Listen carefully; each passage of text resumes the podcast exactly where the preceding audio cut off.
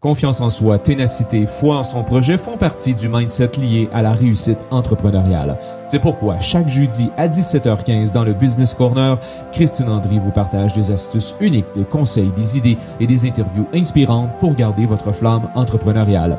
Le Business Corner, créé pour vous aider dans les affaires, faciliter vos échanges et éliminer les barrières inutiles. Animée par Christine Andry, coach professionnelle spécialisée dans les entreprises, elle se concentre sur les problèmes réels rencontrés et vous aide à répondre aux préoccupations auxquelles vous êtes confrontés. Le Business Corner, c'est chaque jeudi 17h15 sur Facebook, LinkedIn et YouTube.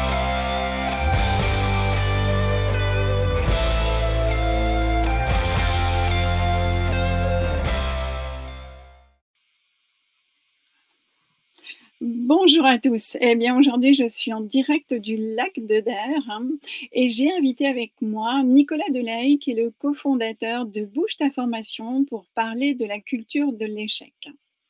Dans cet entretien de Business Corner, donc euh, pour lesquels soit je peux être amenée à vous coacher en direct si vous souhaitez, soit parler d'un autre sujet, j'ai souhaité aussi euh, interviewer un chef d'entreprise hein, pour parler de sa vision par rapport à l'échec. Hein. Et donc, Nicolas, si tu permets que je te tutoie, est-ce que hum, pour toi... Oui, tu peux, Christine. voilà, merci. Euh, qu'est-ce que pour toi l'échec? Alors, qu'est-ce que l'échec? Euh, Alors, l'échec est un, élément culturel qui est assez Imaginons un instant que vous décidiez euh, d'atteindre un objectif. Euh, Je ne sais pas, euh, là, tu as fait un magnifique voyage, tu décides dans, ton, dans une de tes étapes, c'est d'atterrir, je sais pas, à Paris, sur la place de la Tour Eiffel, par exemple. Et puis, malencontreusement, ben, durant ce, périple, pour arriver jusqu'à cet emplacement, tu rencontres un ensemble de difficultés. Et puis, malheureusement, ton camping-car s'arrête il reste au bord du chemin et celui-ci s'arrête en fait. Ça, c'est l'échec. Pour un, entrepreneur, en fait, ça correspondrait à quoi euh, un échec? Euh, Le plus gros échec qu'on puisse avoir, c'est euh, l'entreprise qu'on a montée qui s'arrête. ce qui a été mon cas, j'ai fait, fait, faillite pour X raisons, mais ça reste qu'une qu'une étape de sa vie d'entrepreneur et c'est presque normal d'avoir des échecs. Donc ça, c'est le pire qu'on puisse arriver, mais souvent, ça peut être aussi un flop. J'ai lancé un projet, j'ai lancé un nouveau produit, j'ai lancé une nouvelle marque et celle-ci ne rencontre pas les clients pour lesquels je m'attendais, pour lequel je m'attends en fait que, ça réponde au marché, etc. Et là, pour le coup, on a un énorme flop et ça peut être considéré comme un échec. Alors, moi qui suis quelqu'un qui est plutôt optimiste, je me dis, et beaucoup de gens peut-être reconnaîtront ça, l'échec n'est pas, n'est pas une fatalité. Si on considère que c'est une expérience de vie, souvent, je sais pas, on a vu régulièrement des, sur les réseaux sociaux, dis-moi si je me trompe, Christine, euh, des petits, euh, des images qui montrent en fait euh, les différentes, les mille différentes façons ou les dix mille façons différentes de ne pas réussir à faire une ampoule de Thomas Edison. Eh ben, en fait, l'échec, c'est si la personne s'arrête juste avant de réussir. En fait. C'est l'échec. Par contre, si elle, prend un peu de recul sur ben, ça n'a pas fonctionné, ben, elle va découvrir peut-être des façons de ne pas réussir en fait. Et donc du coup de tirer une leçon sur la façon de, percevoir la réussite du coup, à l'inverse de l'échec. Et, euh, c'est normal de ne pas réussir à tous les coups, euh, même si euh, notre culture occidentale nous amène à penser que l'échec est interdit et que seule la réussite peut compter, sauf que malheureusement, en tant qu'être humain, la façon dont on, on apprend est tout le temps basé sur l'échec. Oui, tout à fait. Si je reprends un petit peu, je vais me permettre d'être coupé. Donc, on a un objectif à la base, hein. Un projet avec un objectif. Hein. Et donc, l'idée, c'est d'aller jusqu'au bout de cet objectif, d'aller jusqu'au bout de ce projet. Donc, l'échec, c'est un, un projet qui n'aboutit pas. Mais combien d'entre nous n'avons pas eu de, avons eu de projets qui n'aboutissaient pas, c'est tous les jours. Hein. On peut, même dans la cuisine, on décide de faire à manger et puis tout d'un coup, il nous manque un ingrédient. C'est, on pourrait aussi considérer ça comme un échec. Hein. Donc, ce qui, ce qui est différent, c'est le regard qu'on porte par rapport à ce projet non abouti. Donc, c'est, surtout. Euh, mmh. C'est surtout le fait, l'échec, c'est le fait de dire, bah, comme si je reprends l'exemple que tu donnes sur la recette, là, mmh. l'activité que je peux mener presque tous les jours dans ma cuisine, c'est de se dire, bah, j'arrête de faire de la cuisine, en fait. Ça, c'est l'échec.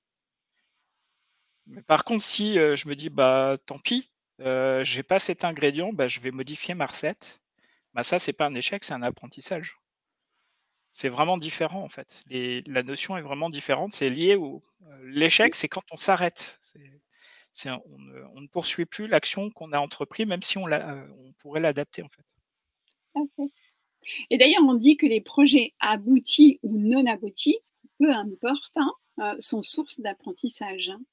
Et la grande différence que je note, hein, c'est entre la France et les États-Unis, où là, on a une culture, en fait, de l'échec qu'on n'a pas en France. Tout simplement parce qu'en France, en fait, hein, l'échec, il est, lié à la personne. Il n'est pas lié au projet, il est lié à la personne. Et on fait porter à la personne la responsabilité de ne pas avoir été jusqu'au bout euh, de son projet. Est-ce que tu es d'accord avec cela? En fait, pour moi, c'est euh, plusieurs, euh, c'est multifactoriel ou multiculturel. Euh, chez nous, on apprend, depuis, en tout cas en France, on apprend depuis toujours, en tout cas depuis qu'on est petit, que les, que c'est la personne qui échoue en fait. C'est pas le. Là, là-dessus, je te rejoins. c'est la personne qui échoue parce qu'elle n'est pas, elle n'a pas fait la bonne chose être, mmh pour être précis. et donc, du coup, elle ne réussit pas. du coup, on va faire porter la non-réussite, non pas sur le fait que la personne n'avait peut-être pas la compétence, ou peut-être pas l'information, ou, tout simplement s'il n'est pas pris de la bonne façon, etc. C'est pas l'être humain en lui-même qui, porte l'échec, c'est bien l'action qui mène, en fait. Et le problème, c'est le jugement que les gens ont d'une personne qui, qui, qui a, entre guillemets, vécu un échec. Et là, du coup, je te rejoins là-dessus. Et la façon de le traiter est différente aux États-Unis, par exemple, où pour un entrepreneur, quelqu'un va investir plus facilement quelqu'un qui a fait couler trois fois ou quatre fois ou cinq fois son entreprise. en France, tu fais couler une fois ton entreprise, tu es presque mort en fait. On trade presque de la carte et on te considère comme un paria. Mais les investissements aux États-Unis se font sur des gens qui ont eu euh, des échecs en fait, parce qu'ils ont appris des choses, ils ont appris euh, souvent, euh, ben, comme ils ont amené jusqu'au bout leur projet et que ça n'a pas abouti et que malheureusement ils sont obligés de clôturer l'entreprise qu'ils ont faite. L'entreprise, pas au sens que juridique, hein, c'est d'entreprendre, de faire des choses. Du coup, bah, la personne va avoir plus facilement aux États-Unis euh, un soutien parce qu'elle ne refera plus euh, le, le cheminement euh, qui l'a amené à l'échec, en fait. Mmh. Donc, du coup, elle aura acquis une expérience qui est beaucoup plus riche que quelqu'un qui n'a jamais échoué, en fait.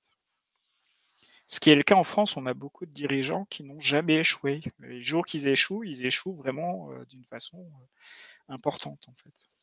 Oui, et c'est à ce moment-là que la dégringolade est importante hein, parce qu'on ne comprend pas en fait. Hein. on n'a pas pris cette notion déjà de pouvoir prendre du recul par rapport à ce qui nous arrive. Et d'ailleurs, est-ce que toi, tu pourrais partager ton expérience d'entrepreneur?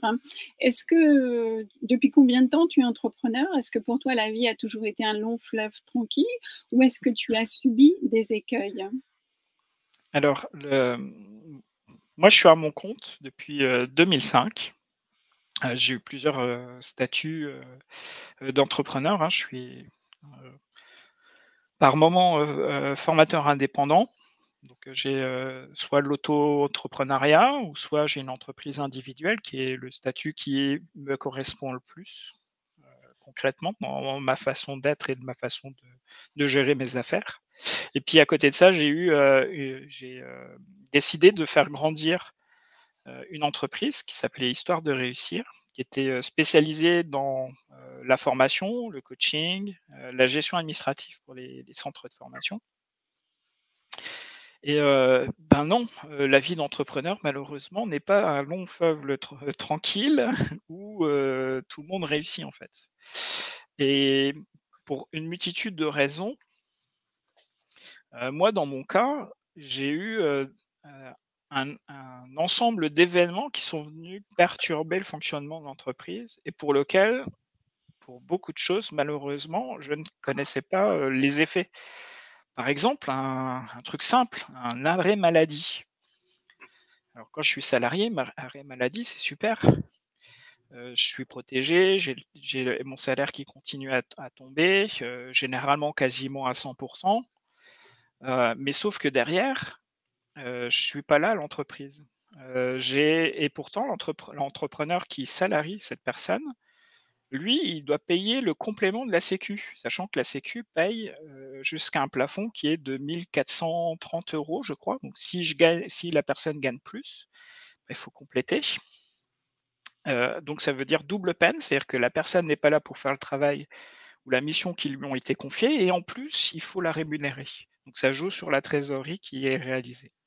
Et dans une période, de, une période comme la pandémie où du jour au lendemain, l'ensemble des, euh, des, commandes qui ont été établies euh, sont annulées, bah là, ça devient euh, super difficile pour l'entrepreneur parce qu'il voit, un, comment, comment il va assurer ses charges structurelles de son entreprise, mais comment il va aussi assurer le salaire de ses salariés. Et puis du coup, bah, lui, qu'est-ce qui se passe pour lui au niveau de la paye?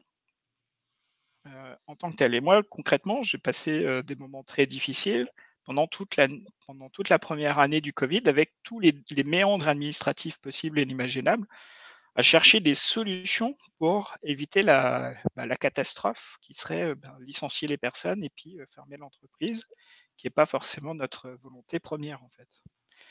Et, euh, et on se sent seul, malheureusement. Donc pour ceux qui ont des salariés, comment ils, connaissent. malgré qu'on ait des salariés, on se sent seul en tant, en tant que patron ou en tant, en, tant qu'entrepreneur, euh, même quand on est euh, euh, même en individuel, etc. parce que on est seul devant la difficulté, on est seul devant les méandres administratifs, ne serait-ce que pour faire prendre en charge une partie des activités par des fonds, quels qu'ils soient. Ben, on se retrouve à être juriste en même temps, à être comptable en même temps. On est en plus, on doit répondre à nos clients. Euh, si en plus la personne qui était censée euh, être présente et qui est tombée malade est commerciale, vous vous retrouvez le commercial de votre boîte en plus. C'est-à-dire que vous reprenez son truc. Euh, si dans votre entreprise, vous avez, je sais pas un gestionnaire administratif qui tombe malade, bah, du coup, il faut reprendre ce qu'il était en train de faire. toute la partie production même, donc si vous avez un formateur qui tombe en maladie, ça s'accumule et les journées deviennent plus que longues en fait. Euh, je crois, euh, c'était au plus fort de, la crise, euh, j'étais peut-être à quelque chose comme 19 heures ou 20 heures de travail dans la journée et j'avais moins de 4 heures de sommeil. Sauf que c'est pas tenable avec le temps en fait. Hein. C'est un moment ou un autre le corps lâche. c'est difficile et, la, seule aide qu'on peut avoir, bah, elle n'est pas, elle est pas là quoi. Euh, il y a intérêt d'être bien entouré, euh, familialement parlant, euh, et que quelqu'un vous dise hey, stop, es un peu trop, tu fais un peu trop de choses. Hein». Il faut réussir à, stopper. Moi, j'ai eu la chance de me rendre compte que l'entreprise était en train de générer un ensemble de dettes que que je, que je n'arrivais plus à couvrir. Et donc, du coup, j'ai décidé de mettre un redressement judiciaire. Même là, en décidant d'aller mettre en place les systèmes de sauvegarde d'entreprise, euh, qui, est le redressement, normalement, on devrait avoir une aide pour se remettre, euh, se mmh remettre euh, d'aplomb. Et en fait, non, c'est encore pire. Parce que, un, vous êtes vu comme étant quelqu'un qui a fait tomber l'entreprise. Donc, vous avez été obligé d'aller voir le tribunal de commerce pour demander soit un redressement ou soit une sauvegarde. Déjà, ils vous regardent de haut en disant vous êtes qui, pourquoi vous êtes arrivé là, et ils vous remettent en question en tant que en, tant que chef d'entreprise. Ils reprennent toutes les décisions que vous avez prises et ils vont presque dire que c'est de votre faute. les événements. Donc, ils vous mettent dans une situation personnelle et intellectuelle très, difficile. Et puis quand on se rend compte qu'on est dans une phase de redressement, en fait, on a plein d'effets qu'on n'avait jamais imaginés. Donc tout à l'heure, je vous parlais des personnes qui tombent, qui tombent malades et puis pour lesquelles il faut compléter. Mais en redressement judiciaire, on vous gèle vos comptes. On vous gèle vos comptes pendant un certain temps. Sauf que vos factures continuent à tomber. Donc la question, vous avez vos, vos fournisseurs qui vous appellent, qui disent je comprends pas, on n'est pas payé. L'État vous appelle pour dire hé, vous avez toujours pas payé etc. En fait. Et puis, bah, la situation s'aggrave, même si, entre guillemets, vos dettes sont gelées. Parce que concrètement, en fait, on se retrouve dans une situation où tout est gelé et on ne peut rien faire. C'est même pas nous qui prenons les décisions autour de notre entreprise dans ce cadre-là. Jusqu'au moment où on arrive à la liquidation, où là, tout compte fait, on est entre guillemets sauvé. Euh, pour pouvoir euh, être libéré. Mais intellectuellement parlé, psychologiquement parlant, on est extrêmement atteint. Pire que euh, si on avait fait un burn-out au niveau salarié, en fait. Et ça demande du temps avant de redémarrer une activité. Moi, j'ai mis trois mois entre le moment où j'ai fait l'arrêt et le moment où j'ai décidé de reprendre une activité. J'ai laissé passer trois mois. J'ai été me vider la tête en jouant au golf. Alors j'ai de la chance, j'ai un golf municipal, entre guillemets municipal qui est pas très cher et pour lequel ils avaient une offre spécifique pour l'été. Ça a bien tombé pour pouvoir m'aérer. je me suis fait aider par ma famille, etc. Et donc ça demande du temps. Et ça, c'est l'échec psychologique de pas. la représentation qu'on a, c'est aussi difficile de dire putain, j'ai réussi à planter une boîte. Mmh. C'est plus difficile. En tous les cas, je te remercie beaucoup pour cette franchise et d'avoir partagé euh, ces moments. Moi, j'en ai eu des frissons pendant que tu parlais, euh, donc preuve en est que ça a été euh, quelque chose de difficile à vivre. Ce que j'en ai retenu, en fait, c'est surtout qu'il y a des moments, il y a ce qu'on appelle les aléas de la vie. Il y a quelque chose que tu n'avais pas du tout projeté, hein, qui était, et, beaucoup d'entre nous ne l'avaient pas projeté. Et ça a été un, fait, un peu comme un effet boule de neige, une cascade d'éléments. En plus, hein, euh, lorsqu'on n'est pas euh, au courant du fait, eh bien, ça rajoute des éléments supplémentaires parce qu'on n'est pas, comme tu dis, juriste, avocat, pénaliste. Il y a beaucoup de choses donc on ne maîtrise pas.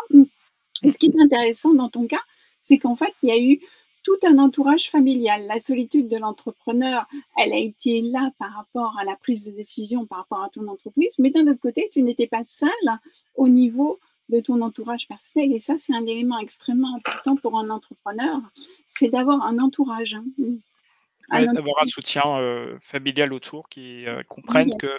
Voilà. Mais si j'entends bien, par contre, l'État, les fournisseurs, tout le monde t'a mis dans cette posture, tu es en échec. Hein. Exactement. Ils te font sentir que tu n'as pas été un bon voilà, c'est ça. un bon entrepreneur, tu as, pris toutes les mauvaises décisions, euh, tu as été, euh, été en dessous de tout, en fait. tu as été nul. été nul.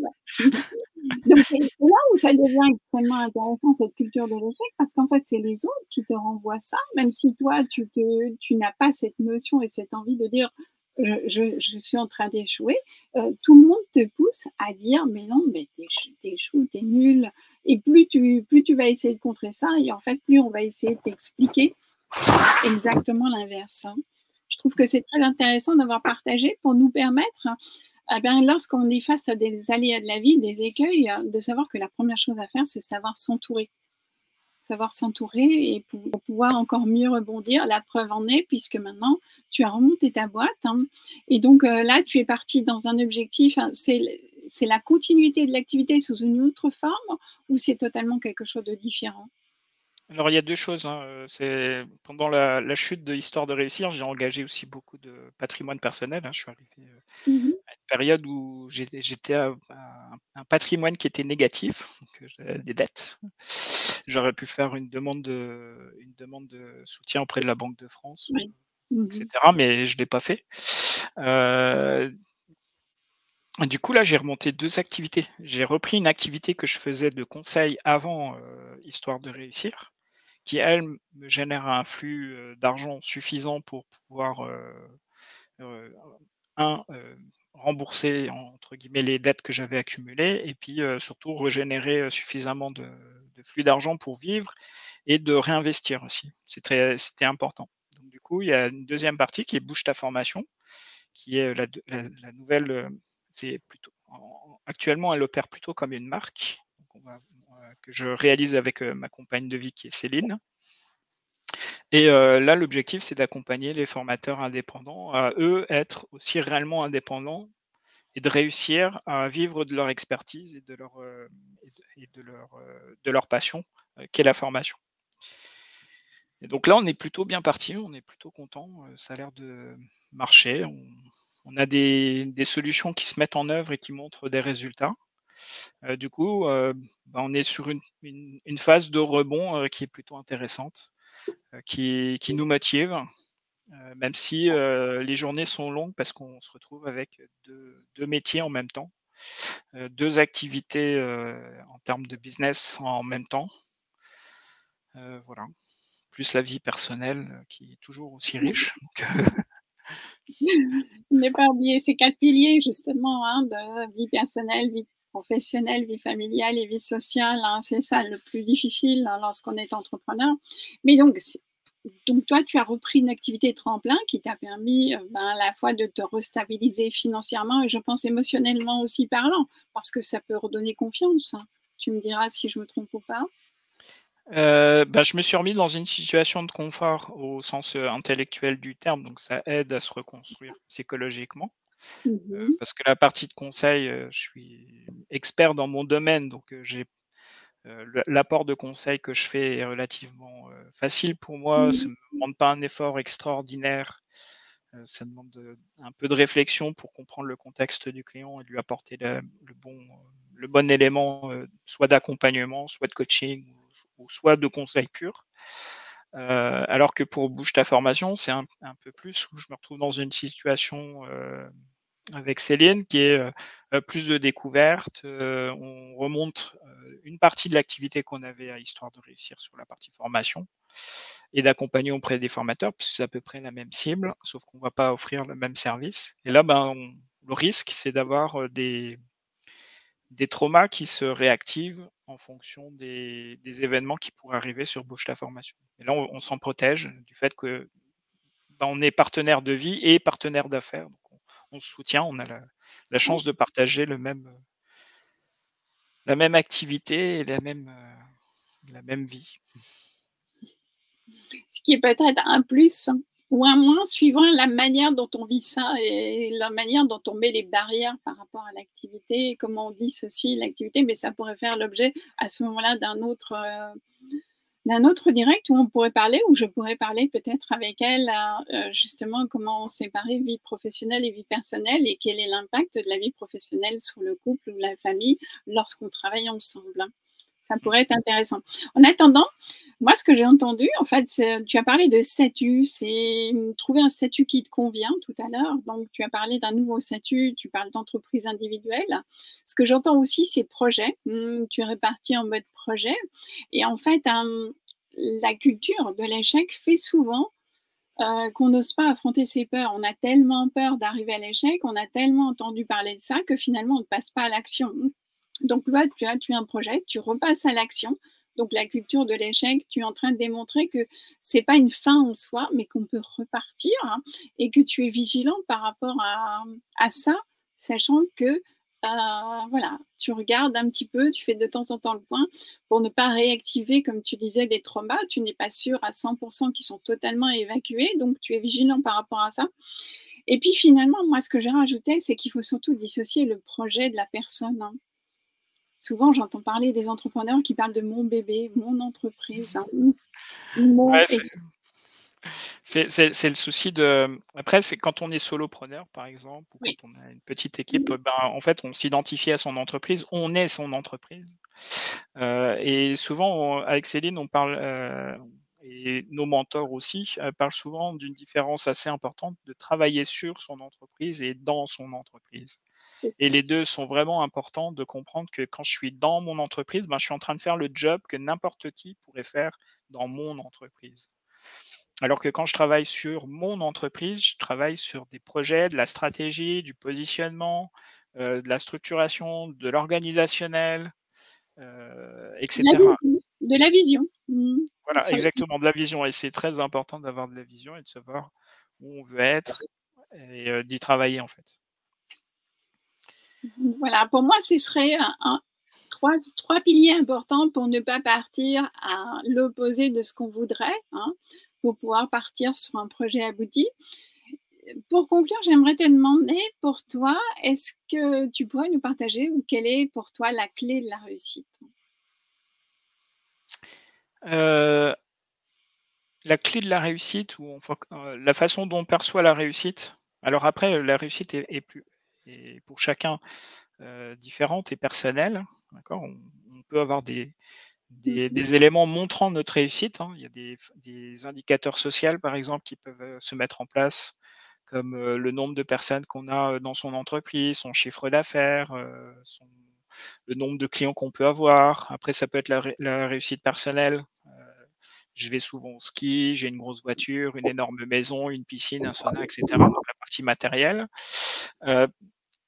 moi, en fait, c'est pas ces aspects-là ne sont pas sont pas des critères de réussite. Pour moi, un critère de réussite, c'est quelque chose qui qui m'amène de la joie en fait, qui m'amène du bonheur dans ce que je fais. Et puis le, deuxième élément clé, c'est que pour moi, il y a avec l'expérience que j'ai, l'échec en fait n'existe pas, c'est que des apprentissages. Donc il faut se prendre plaisir aux apprentissages faits, quels qu'ils soient en fait. Y compris même quand parfois on peut se sentir au fond du trou. Ben, c'est un apprentissage et il faut prendre plaisir à l'instant présent et c'est ça la réussite, c'est de pouvoir bâtir, vivre et ajuster. Je ne sais pas si ça répond à ta question, Christine, mais en tout cas, c'est ma définition. Justement, c'est ça qui est intéressant, cette question, je vais la poser à tout le monde parce qu'en fait, bah, la définition, la clé de la réussite, c'est une définition qui nous est personnelle. Et à partir du moment où on est ajusté par rapport à ça, où on applique notre décision sur la réussite, hein, on a toutes les chances d'aller au bout d'un projet si on pense que la clé de la réussite, c'est pour faire comme Pierre, Paul et Jacques, hein, avoir une grosse voiture, alors qu'en fait, on ne rêve pas du tout de ça, eh bien, on va pas être ce qu'on appelle aligné dans l'axe de notre projet et ça risque fort de capoter. Donc, une des clés pour moi de la réussite, c'est déjà d'être en accord avec ça. C'est quoi pour moi la réussite hein?